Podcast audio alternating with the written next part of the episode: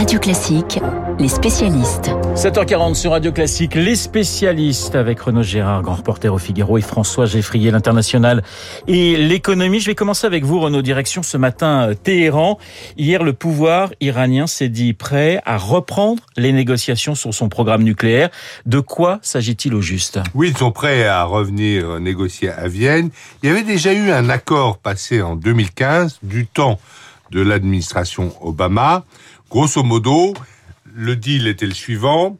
Les Iraniens cessaient d'enrichir du nucléaire, de l'uranium qui aurait pu leur donner à la fin la bombe atomique.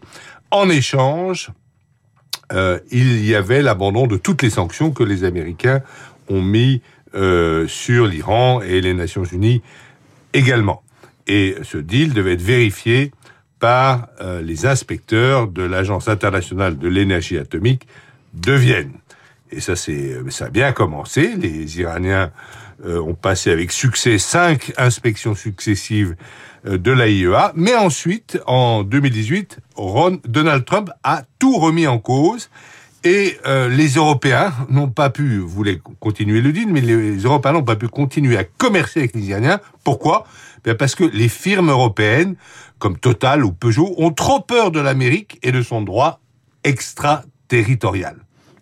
Biden, quand il arrive au pouvoir, lui, il veut reprendre les négociations, mais euh, jusqu'ici, les Iraniens semblaient traîner les pieds. Alors pourquoi, Renaud? Ben Pour deux raisons. D'abord parce que le pouvoir a changé en Iran au mois d'août et la nouvelle administration présidentielle voulait prendre le temps de se choisir une stratégie de négociation euh, elle voulait aussi prendre le temps de former et de se choisir ses propres nouveaux négociateurs et de les mettre à niveau avant d'affronter les six à Vienne. Les six, et les cinq membres permanents du Conseil de sécurité de l'ONU, donc évidemment les Américains aussi, les Français, les Russes et les Chinois, etc., et l'Allemagne. Et deuxièmement, dans ce jeu de poker menteur de ces négociations, les Iraniens ont voulu éviter de montrer aux Américains qu'ils étaient trop pressés et donc prêts à toutes les concessions. Il ne s'agit plus seulement aujourd'hui de reprendre le deal de 2015, les choses ont changé. De part et d'autre, en fait, le champ a été élargi. Et de part et d'autre, les concessions devront être plus importantes. Alors justement, quelles concessions seront demandées aux Américains? Les Iraniens demanderont l'arrêt de toutes les sanctions de tout type, ils exigeront sans doute un traité ratifié par le Sénat pour pas que leur déconvenue avec Donald Trump de 2018 ne se reproduise. Quant aux Américains, ils vont demander trois choses. L'arrêt, bien sûr, de tout enrichissement. Deuxièmement, l'arrêt de la domination iranienne sur l'axe chiite, vous savez, c'est-à-dire l'Irak, la Syrie euh, et le Liban principalement et l'arrêt du programme balistique.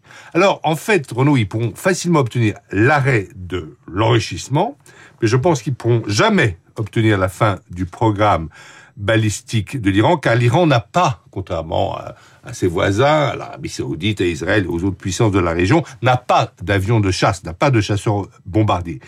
Sur les ingérences iraniennes dans les pays de l'axe chiite, le terrain, à mon avis, est prêt pour des négociations et euh, des concessions d'ailleurs qui seraient dans l'intérêt de de, de, l'Iran parce qu'en fait l'Iran tient moins fermement l'Irak entre ses mains. On, y a eu on en a parlé déjà ici.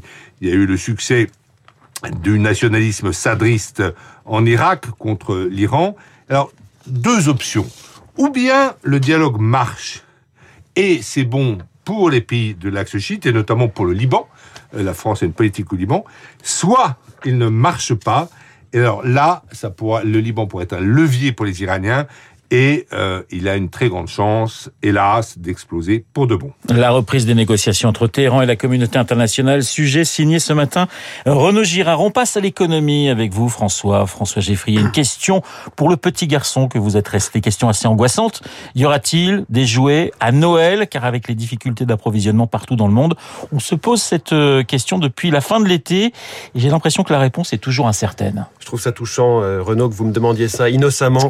Vous aussi, vous êtes un grand enfant. Alors, plus sérieusement, La question que vous posez, c'est pas simplement pour les jouets, c'est pour les cadeaux de manière générale. Tous les produits que l'on achète dans les deux derniers mois de l'année, il y a des raisons de s'inquiéter. Dernier exemple en date, le patron de Puma qui nous dit qu'il y aura des rayons vides au moment des courses de Noël. Ce n'est pas une blague, précise-t-il. Et il ajoute, naturellement sur le ton de la confidence, comme je l'ai aussi dit à ma femme, si vous voulez acheter des cadeaux de Noël, il faut le faire maintenant. Bon, discours assez marquant hein, pour le dirigeant d'un groupe mondialisé, solide et qui peut étonner car euh, euh, sur Radio Classique, lundi matin, un autre patron très concerné par Noël, celui de Fnac Darty, Enrique Martinez, se montrait très rassurant. Alors, qui faut-il croire?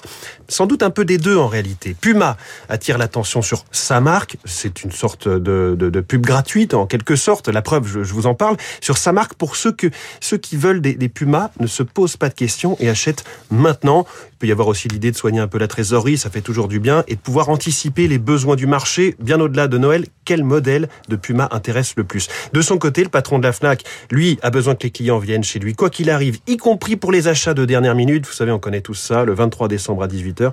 Il doit donc nous rassurer sur le fait qu'il y aura du stock pour tout le monde, même pour les procrastinateurs du cadeau. Mais quelle est la réalité de, des ruptures de stock, en fait, François? C'est pas que de la com. Hein. Il y a bien un problème mondial, on le sait, les ports sont très encombrés, c'est un fait, tout va au ralenti, même quand il y a du stock chez les fabricants. Ceux qui s'en sortent sont ceux qui ont des moyens, de la souplesse, du flair. Le patron de Fnac Darty expliquait, on est en mode guerre sur les approvisionnements et il reconnaissait d'ailleurs un peu de, surstock. C'est un des moyens de s'en sortir et en même temps, c'est comme pour l'essence, vous savez, la crainte de la pénurie déclenche ou aggrave la vraie pénurie. Donc, problème de stock, Problème de prix, hein. les conteneurs sur les bateaux coûtent 7 à 8 fois plus que d'habitude. Ça change le contenu même des catalogues. Le patron du Conseil du commerce de France nous le disait il y a quelques jours. Pas la peine de chercher une peluche géante, par exemple. Ça prend de la place, ça ne vaut pas grand-chose. Mieux vaut remplir les conteneurs avec des petits produits vendus cher. Bon là, les consoles de jeux, c'est le meilleur exemple. Mais patatras, la pénurie de semi-conducteurs, on y revient toujours, freine la production. Alors, Renault, y aura-t-il des jouets au pied du sapin Bien sûr que oui, mais pas forcément ceux que vous aviez commandés au Père Noël. Ben là, il ne faudrait surtout pas qu'Ernest, hein, le fils de Marc Bourreau, manque de cadeaux. Marc, il va falloir donc vous, vous organiser. Tout est prévu. Les spécialistes Renaud Gérard et François Geffrier. Marc Bourreau dans un instant pour son journal imprévisible. Un anniversaire ce matin. Les 120 ans du concours Lépine, le temple de l'invention du presse-purée au couteau trois lames. Marc Bourreau, Angers, trouve tout.